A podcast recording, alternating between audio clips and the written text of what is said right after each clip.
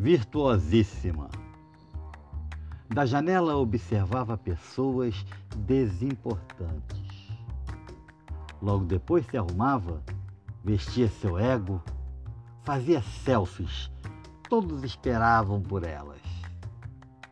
No caminho para o trabalho, percebia o quão diferente era e mais feliz e mais santificada ainda.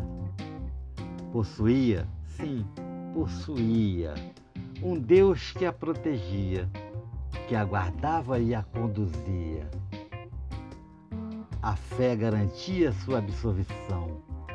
Cria. Certo dia, questionando a própria solidão e o riso fácil que não mais lhe vinha, desnudou-se frente ao espelho. Sua crença atraíra descobriu-se, viu.